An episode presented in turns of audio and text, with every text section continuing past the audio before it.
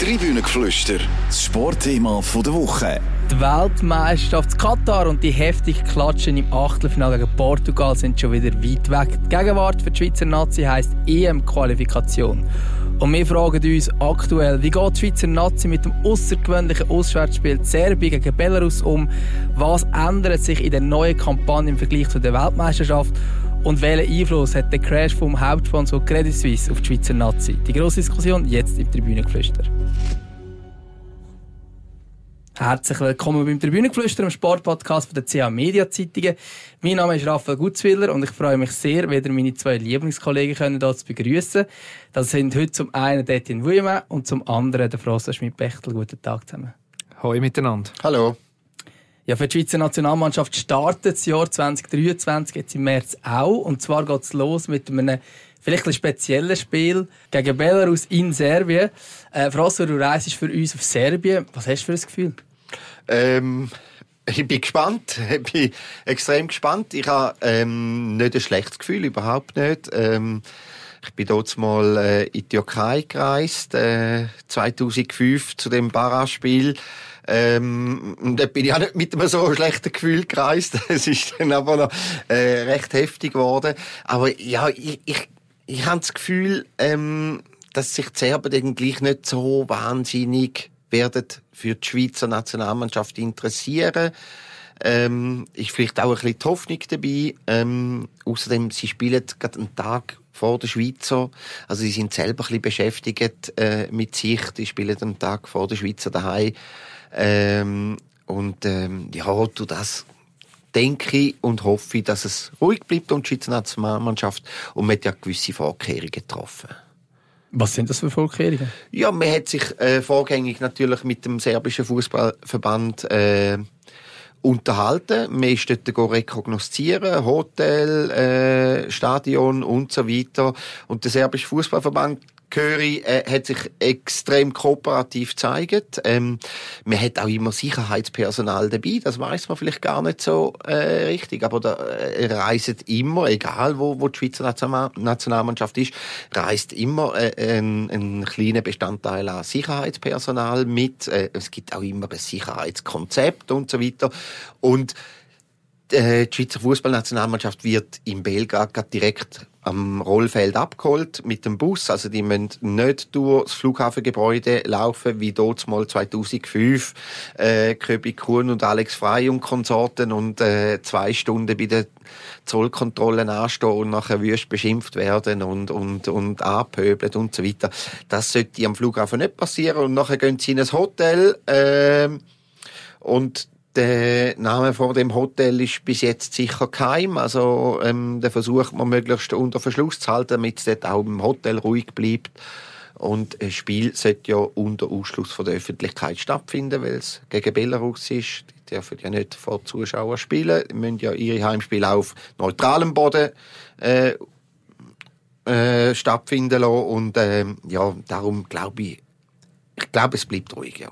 Hoffen wir es, weil ähm, wenn es nicht ruhig bleibt, dann ist für mich klar, wird, ähm, wird man sich fragen müssen, gefallen lassen, gerade von der UEFA. Für mich immer noch bei allen Beteuerungen, dass es könnte sein, dass es ruhig bleibt, absolut rätselhaft bis skandalös, wie man den Match kann in äh, in Serbien stattfinden lassen. Es braucht nicht viel Fantasie, um sich ausmalen, das könnte etwas passieren. Zudem ist der Kosovo auch noch in dieser Gruppe. Die Spannungen zwischen Serbien und Kosovo sind bekannt. Also, dass der Kosovo dann gegen Belarus geht, in Serbien geht shooten, das ist für mich undenkbar. Auch wenn es jetzt ähm, ein erstes Abkommen sollte geben zwischen Serbien und Kosovo. Unterschrieben ist zwar noch nichts, aber Beteuerungen gibt es, dass man sich äh, gegenseitig Zugeständnis macht. Also für mich äh, die Rolle von der UEFA rätselhaft bis skandalös. Ja, vor allem, weil Weißrussland überhaupt, oder Belarus überhaupt zugelassen ist äh, zu dieser Qualifikation. Ich meine, ähm, die beteiligen sich aktiv am Krieg gegen die Ukraine. Ähm, das finde ich... Äh, Skandal Nummer eins, oder? Und nachher, dass das halt in Belarus irgendwo muss äh, seine Heimspiele äh, durchführen ja, ist auch klar, wenn sie daheim dürfen spielen. Ähm, jetzt aus unserer Sicht, Serbien ist ein bisschen suboptimal. Ähm, wie es Etienne aber schon gesagt hat, wenn dann Kosovo muss auf Serbien, das wäre dann wirklich hochgradig äh, absurd. Also das, das, das geht nicht. Und es kommt, es kommt etwas dazu, oder die Argumentation von der UEFA, wo sie auch am Schweizerischen Fußballverband so übermittelt haben, ist, dass Belarus nicht gleich betra zu betrachten sei wie Russland, weil sie nicht der Aggressor in dem Krieg sind. Ist für mich äh, völlig unverständlich die Argumentation. Einmal mehr geht man viel zu locker um in dem Bereich. Ich hans super gefunden, dass die Schweizer an erster Stelle, ähm, wo der Krieg, der schlimme Krieg ausgebrochen ist, gesagt haben, es kommt überhaupt nicht in Frage, gegen Russland zu spielen. Das ist ja der der Frauen-EM wäre das der Fall gewesen. Sie haben das äh, kategorisch ausgeschlossen und das wollen durchziehen.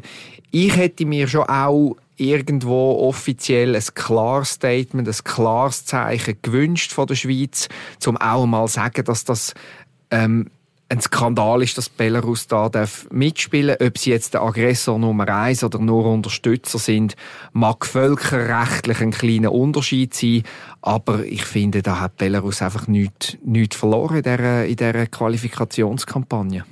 Ja, wir haben jetzt auch eben gehört, die Spannungen zwischen Serbien und Kosovo, und das betrifft dann durchaus auch gerade die Spieler direkt von der Schweizer Nationalmannschaft. Der Granit Xhaka, nicht? Es, er ist als Einziger dabei jetzt. Auf das, auf das wäre ich auch, genau. Jetzt sind eigentlich die anderen ähm, kosovarischen Namen, Shakiri und Ashari, liest man nicht im Aufgebot, ähm, sondern es ist jetzt eigentlich nur noch der Granit Xhaka. Fokussiert sich jetzt alles noch mehr auf ihn. Er ist sowieso schon der Mann der im Zentrum gestanden ist, auch schon im WM-Spiel gegen Serbien. Ja, ich, oder ich finde es spannend, ähm, es hat tatsächlich Gespräche gegeben mit dem, mit dem Granit und auch mit dem, mit dem Cerdan Shakiri, wo, wo er noch nicht verletzt war.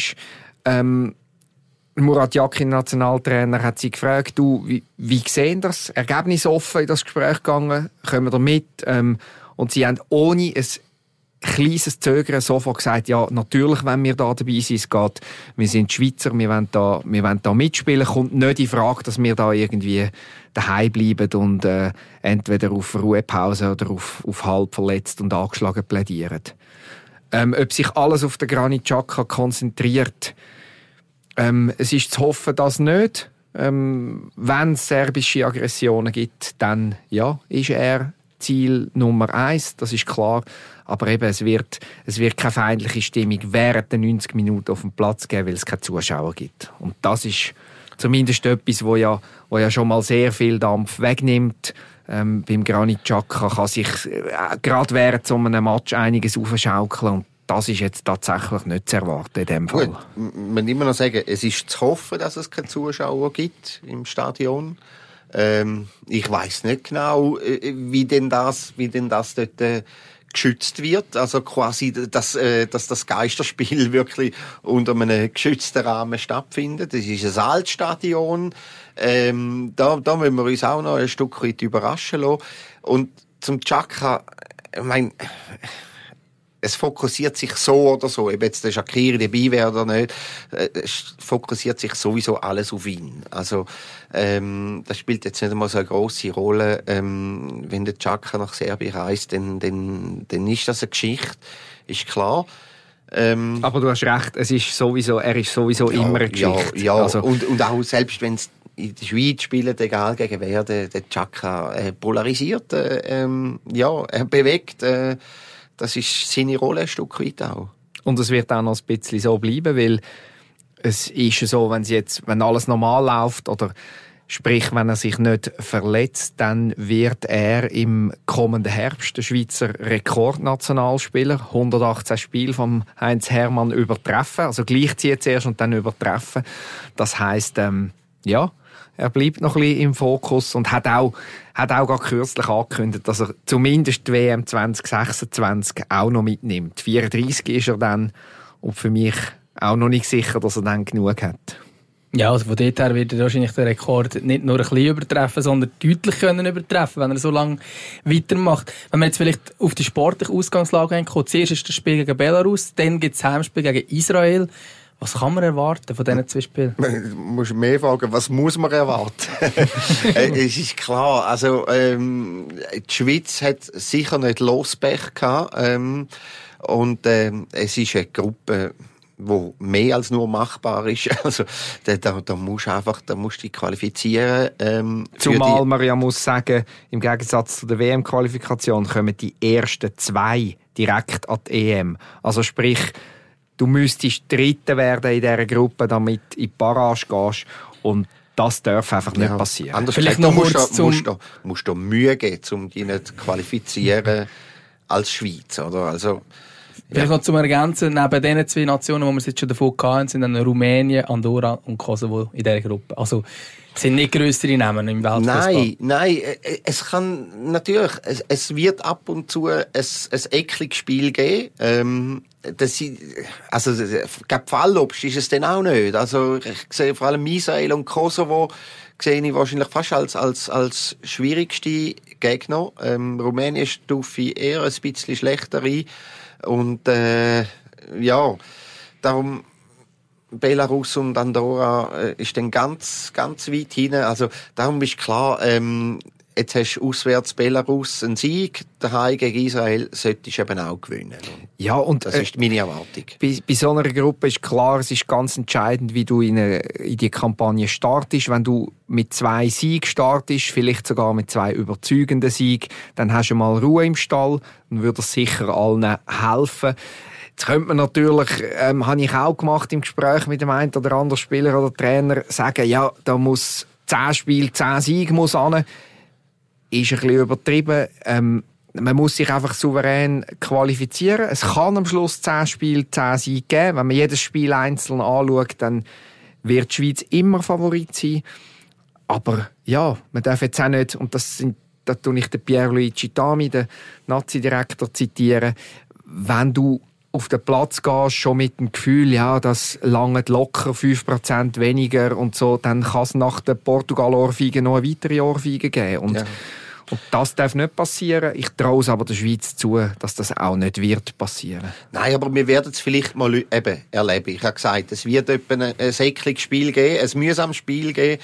Ähm, ich kann mir gut vorstellen, dass dann halt in Israel nicht gewünscht, oder? Also das ist, das wäre nicht äh, uh, tragisch. Also ähm, ja, und in, im Kosovo ist ist auch nicht einfach. Ähm, das, ist, es wird dann sowieso wieder ein, äh, ein spezielles Spiel. Ähm, Ich kann mir vorstellen, Sorte. dass der Chaka wieder im Fokus wird stehen. ein bisschen, ein bisschen.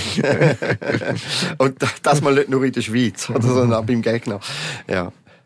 Ja, aber wenn wir jetzt ein bisschen, eben jetzt haben wir gehört, die Schweiz wird immer in der Favoritenrolle sein, eigentlich in jedem Spiel. Das ist aber genau das, was die Schweizer Nazi in den letzten Jahren gelernt hat, oder? Weil früher ist immer so, hat man das Gefühl, gegen die grossen Nationen hat es gut ausgesehen, aber gegen die kleinen nicht so.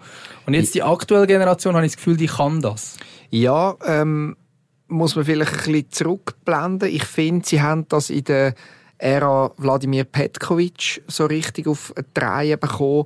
Dort, ähm, ich erinnere mich, das war die Qualifikation für die WM 18, glaube ich, wo wo wir Portugal in der Gruppe hatten und aber die, aus den ersten neun Quali-Spielen wirklich neun Siege hat's gegeben, bis zum allerletzten Match in Portugal. Da hat man gleich in die Barrage müssen, die sagenumwobene Barrage gegen Nordirland. Aber ab dort ist eigentlich wie, hat es selten mehr ein Match gegeben, wo die Schweiz mit, mit kleineren Gegnern wirklich Mühe gehabt hat. Das haben sie jetzt auch beim, beim Murat Yakin, finde ich, einigermaßen souverän äh, in die neue Ära gerettet ein kleiner Ausreißer in Nordirland, das 0-0, ähm, aber auch prägt von vielen Absenzen dort. Das ist, äh, ist gerade ein schwieriger Start in die Ära Jakin. Und sonst muss man sagen, mal, die Match, wo sie, wo sie auf dem Papier haben müssen gewinnen, haben sie auch gewonnen. Da dürfen wir auch wieder Kamerun und Serbien an einer WM dazu zählen.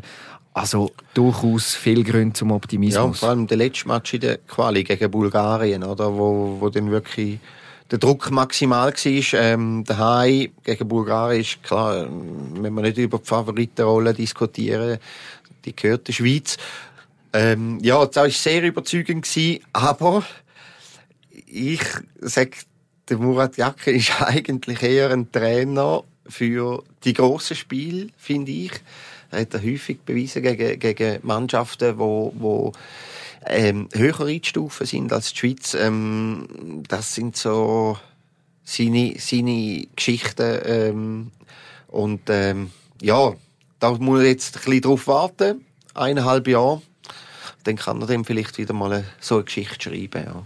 Ja, und jetzt kann er ja beweisen, dass er, dass er durchaus auch der, der Mann fürs Offensive ja, kann sein und nicht, äh, ich meine, dass, dass er jetzt da, dass da die Schweiz nicht darf gehen, auf Abwarten spielen und hinten reinstehen gegen die Gegner, das, das ist jetzt keine Weltneuheit, wenn ich das so erzähle.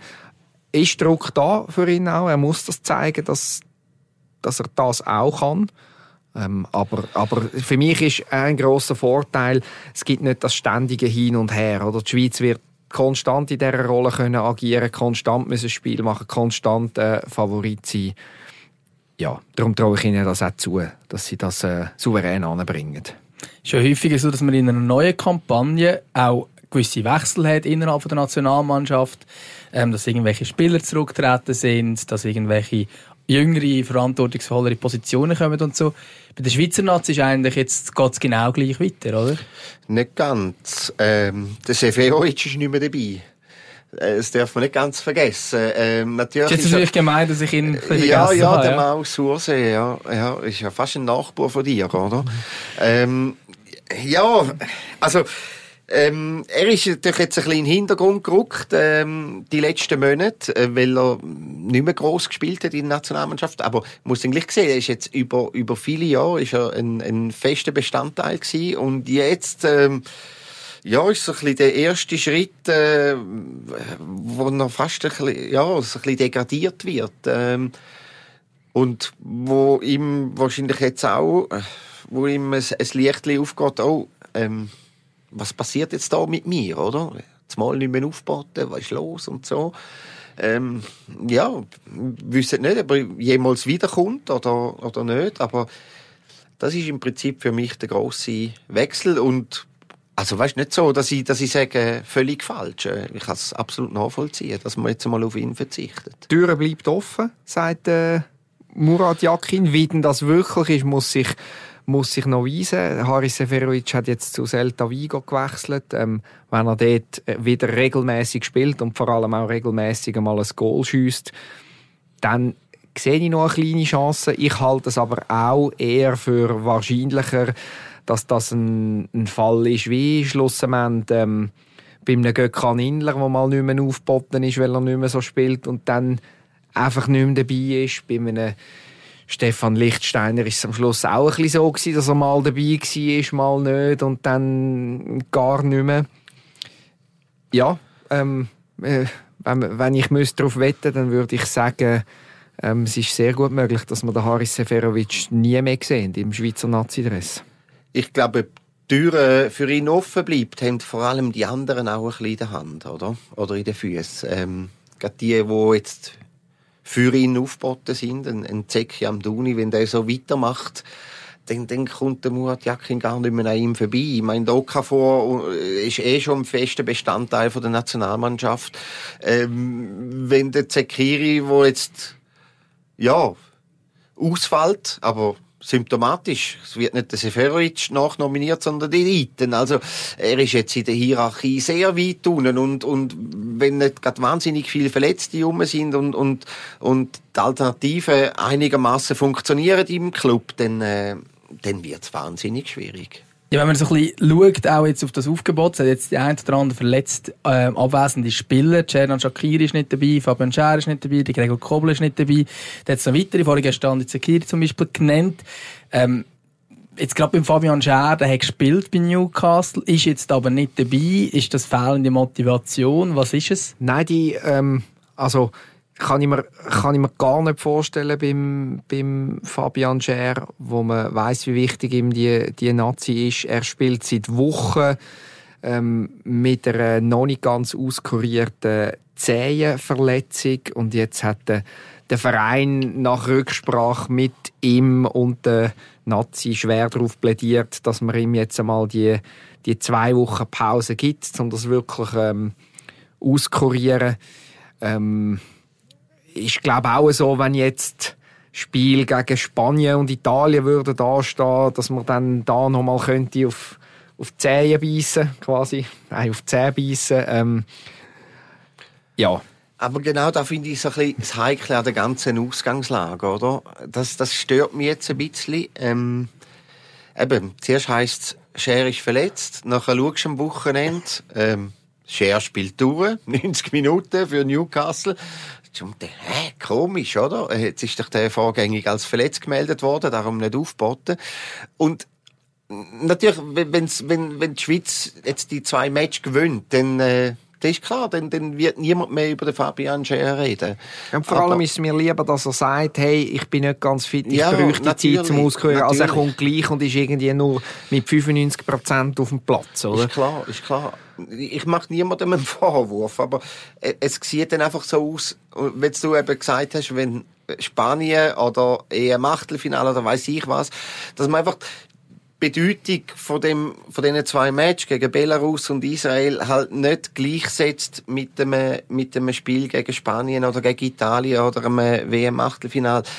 Ja, aber da ist halt, da drin liegt halt auch ein bisschen Gefahr, oder? Gefahr schon, aber ich finde, das hat sich die Schweiz auch, ja, erarbeitet, dass man das so kann, sich sich leisten. Ich wollte jetzt nicht zu fest äh, da jemanden in Schutz nehmen oder sagen, das, das ist doch kein Problem, wenn da der eine oder der andere nicht, nicht kommt. Aber ich glaube schon, dass man jetzt als Schweiz an einem Punkt ist, wo man muss sagen, ähm, das muss man, so Ausfälle muss man können, muss man können ähm, ersetzen oder das einmal mal hinnehmen. Natürlich muss das, muss das. Und, und ja, wahrscheinlich ist es auch ein Stück weit eine Lehre aus der WM, oder? Ähm, Murat Yakin hat ja selber gesagt, äh, der, der Sommer und wer ist es gewesen? Der Scher. Der Scher ähm, würde er nicht nochmal bringen im, im Achtelfinale gegen Portugal, weil sie einfach nicht voll fix sind. Ähm, ja, vielleicht ist das schlussendlich dann auch ein Stück weit eine Lehre aus der WM.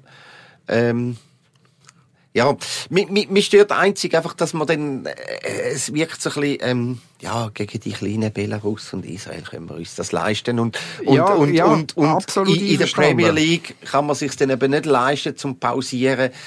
Ah, das ist so ein bisschen, ja, äh, wenn der Schweizer Nationalmannschaft näher ist als Newcastle, dann, ja, ist es, ist es ein bisschen schräg.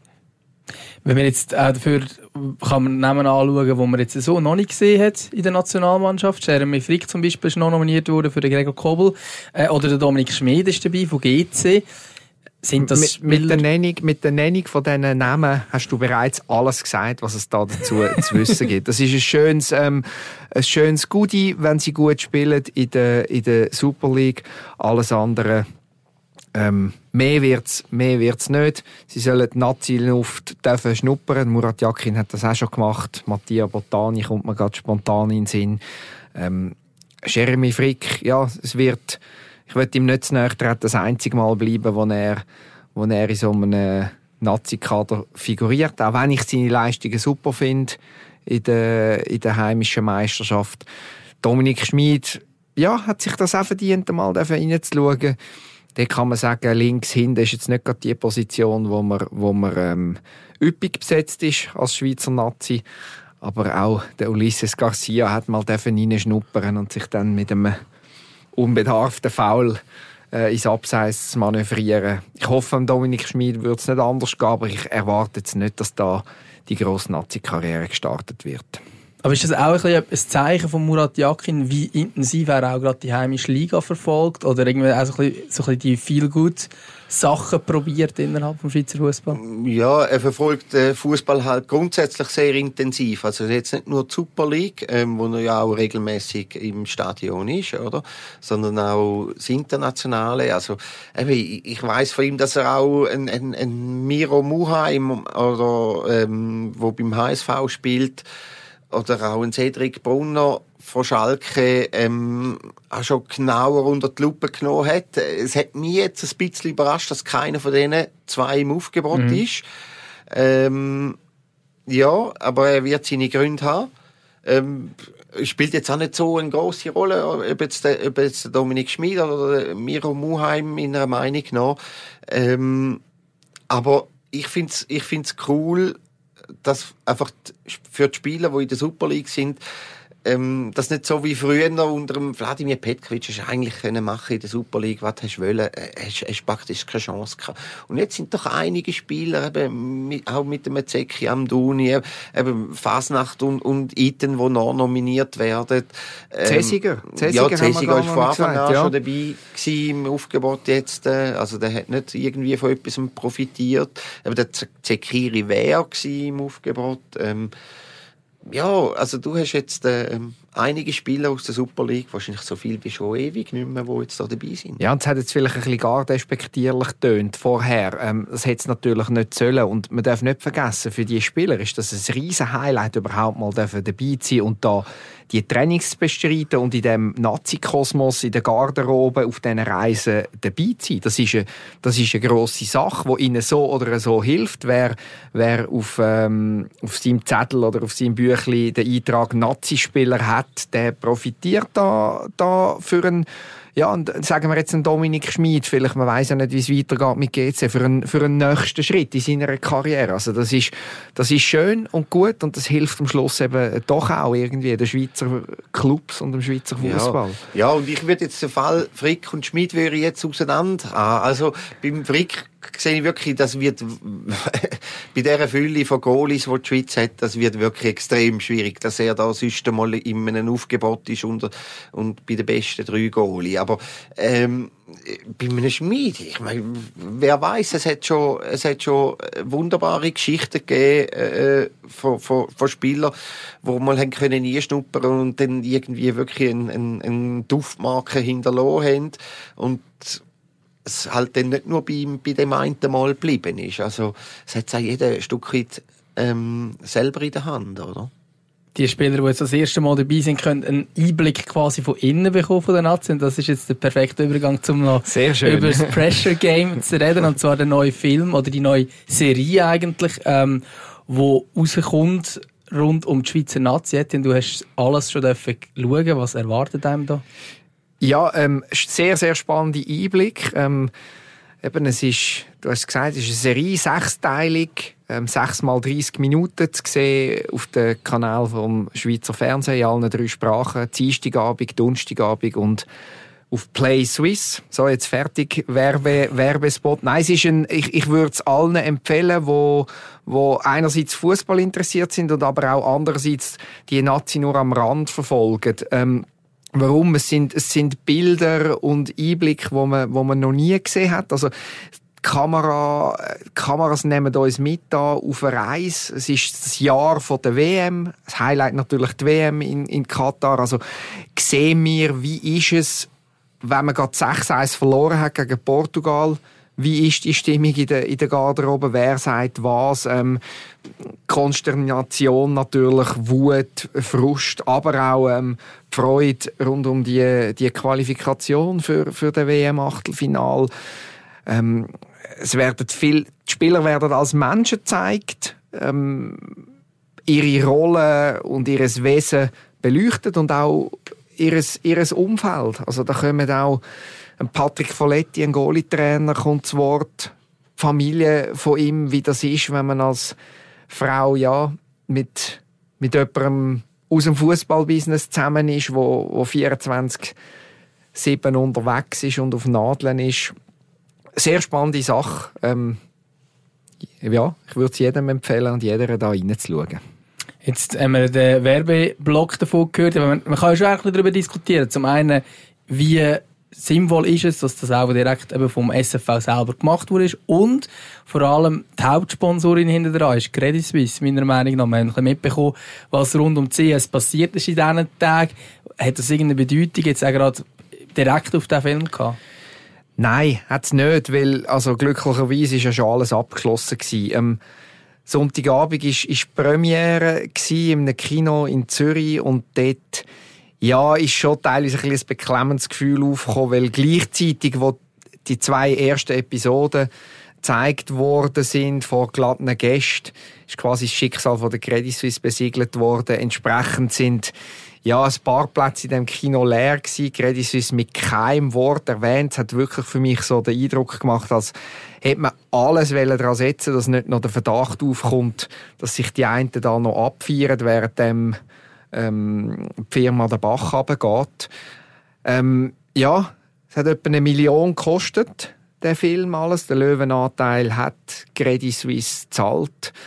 Ähm, ja, ist eine, ist eine schlimme Geschichte für, für die Schweizer Wirtschaft und macht auch vor dem Schweizer Sport nicht halt. Ja, eben, du, du sagst, es macht nicht vor dem Schweizer Sport halt, weil ja CS auch Hauptsponsor vom Schweizerischen Fußballverband ist und auch gerade ähm, Liga-Namensgeber ist. Also von dort her ist der Schweizer Fußball recht betroffen von der CS. Also betroffen, es ist einfach eine enge Zusammenarbeit und es fließt viel Geld jährlich von der CS in den Schweizer Fußball, egal ob jetzt äh, Liga oder, oder Fußballverband. Ähm, ja, da muss man jetzt, äh, ich glaube, da wissen auch die Direktbeteiligten noch nicht wirklich, wie das, wie das weitergeht, ob die Verträge äh, einfach dann von der UBS übernommen werden, ob, äh, wie lange das man in der Schweizer Nazi noch im Trainer oder im T-Shirt rumläuft, wo Credit Suisse draufsteht, äh, wie lange das Super League noch Credit Suisse Super League heisst, äh, ja, allzu lang macht es wahrscheinlich keinen Sinn, dass das noch so heisst, aber, ähm, wir werden da werden wir sehen in den nächsten ja, ich Tagen und Wochen. Ich habe heute ein paar Telefon geführt. Die Meinungen sind, sind recht einhellig. Und zwar, man darf den Schweizer Fußball nicht, nicht unterschätzen, die Wirkung äh, von, dieser, von dieser starken Marke. Also, wenn man sagt, der Schweizer Fußball ist abhängig von der Credit Suisse, dann würde ich da ein Fragezeichen hinter dieser Aussage machen, weil ich glaube, es würde jemand anderes einen guten anderen Partner gefunden werden.